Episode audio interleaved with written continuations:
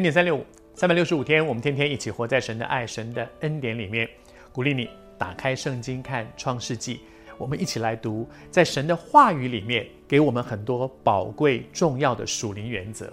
我们渴望有一个蒙福的婚姻、蒙福的家庭。圣经告诉我们，怎么样照着他给我们的指引去经营一个让人羡慕而你自己可以享受的婚姻和家庭。在这段时间里面，其实我们一直在看，在以撒的婚姻，以撒所建立这个家庭的过程当中，一个很关键的人物，就是他家里的那个老管家。这个老管家身负重任，回到老家为他挑一个合适的婚姻的对象。但是在这个老管家的身上，我们看见他一路走来是一个祷告的人，在。一开始领受托付的时候，他做的第一件事就是跪下来祷告。当他寻求神的过程当中，看见神开路的时候，他跪下祷告。他怎么祷告呢？那是一个感恩的祷告，感谢主。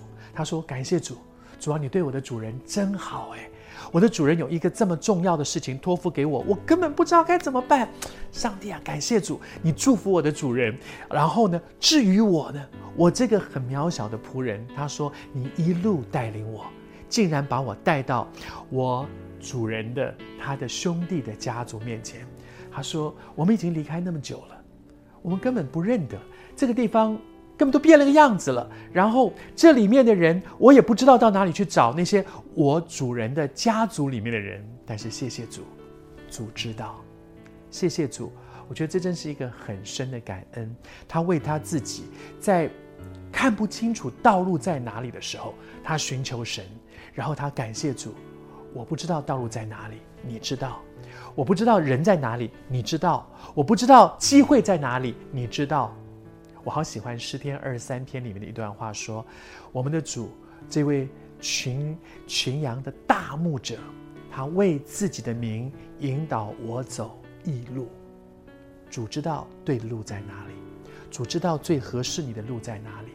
如果你愿意交托给他，让他带领你走前面的路，你会经验这件事。他为他自己的名引导你走一条对的路。”你正在面对生命中间重要的抉择吗？奉主名祝福你，把你的抉择、把主权交给神，然后你跟主说：“主，我真的看不清楚，向左还是向右？向左会如何？我根本不知道。向右我会碰到什么样的境况？你根本无法掌握。但是主能，交托给他。奉主的名祝福你。”你真的经验，你从心里面带着信心交给他，你会经验他为他的名引导你走一条对你最合适、最好、最通达的最好的道路。